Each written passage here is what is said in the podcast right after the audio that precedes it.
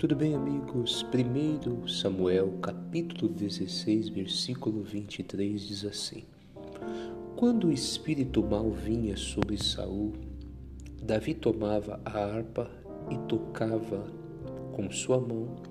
Então Saul sentia alívio e se achava melhor. Esse texto aqui fala que Saul, que foi um homem escolhido por Deus, um homem ungido para ser rei de Israel, ele passou um momento da vida dele que ele começou a ser perturbado por um espírito maligno. Deus não pôde guardá-lo, Saul estava agindo em desobediência e toda pessoa que está em desobediência, Deus não pode guardar. E o Saul começou a ser perturbado por esse espírito maligno.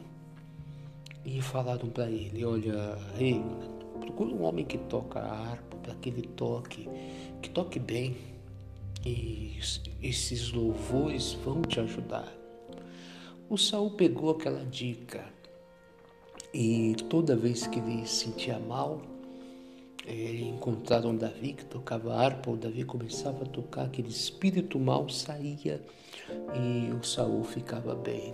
Então o Saul desfrutava do benefício dos louvores. A Bíblia diz que Deus habita no meio dos louvores.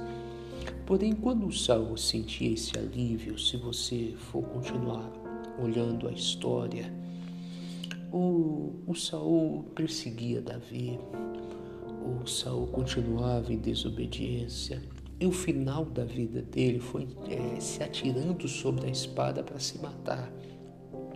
Então Saul ele não tinha um compromisso com Deus, mas ele desfrutava dos benefícios do Senhor, dos benefícios que havia no louvor.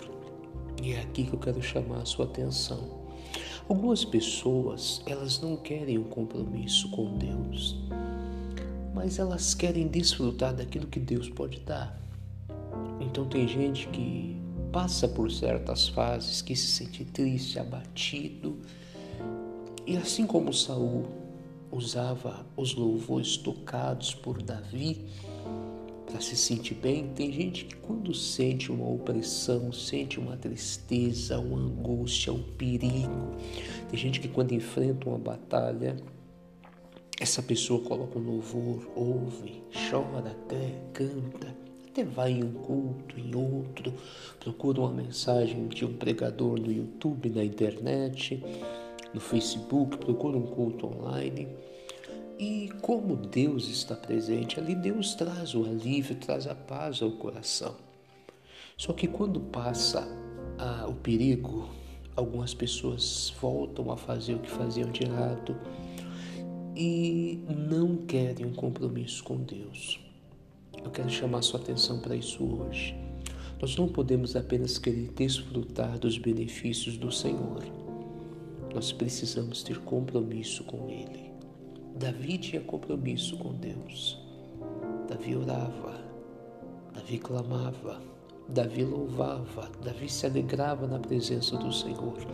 E o Saul procurava os louvores apenas quando estava debaixo de uma opressão.